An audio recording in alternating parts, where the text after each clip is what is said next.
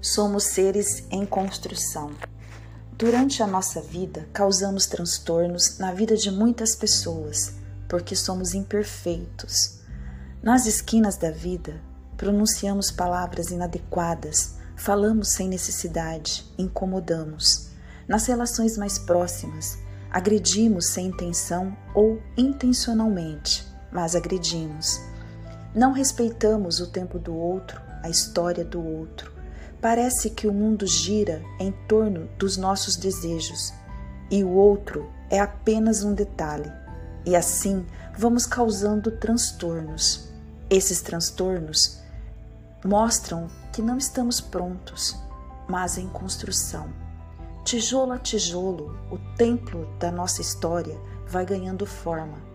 O outro também está em construção e também causa transtornos, e às vezes um tijolo cai e nos machuca. Outras vezes é o cal ou o cimento que suja nosso rosto. E quando não é um, é outro.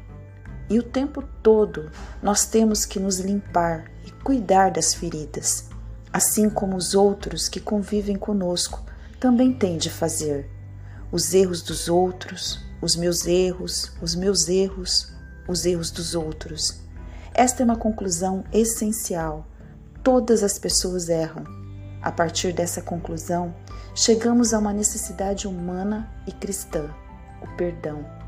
Perdoar é cuidar das feridas e sujeiras, é compreender que os transtornos são muitas vezes involuntários, que os erros dos outros são semelhantes aos meus erros e que, como caminhantes de uma jornada, é preciso olhar adiante.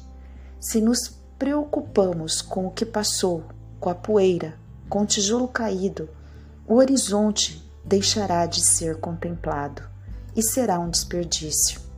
O convite que faço é que você experimente a beleza do perdão. É um banho na alma. Deixa leve. Se eu errei, se eu o magoei, se eu o julguei mal, desculpe-me por todos esses transtornos. Estou em construção.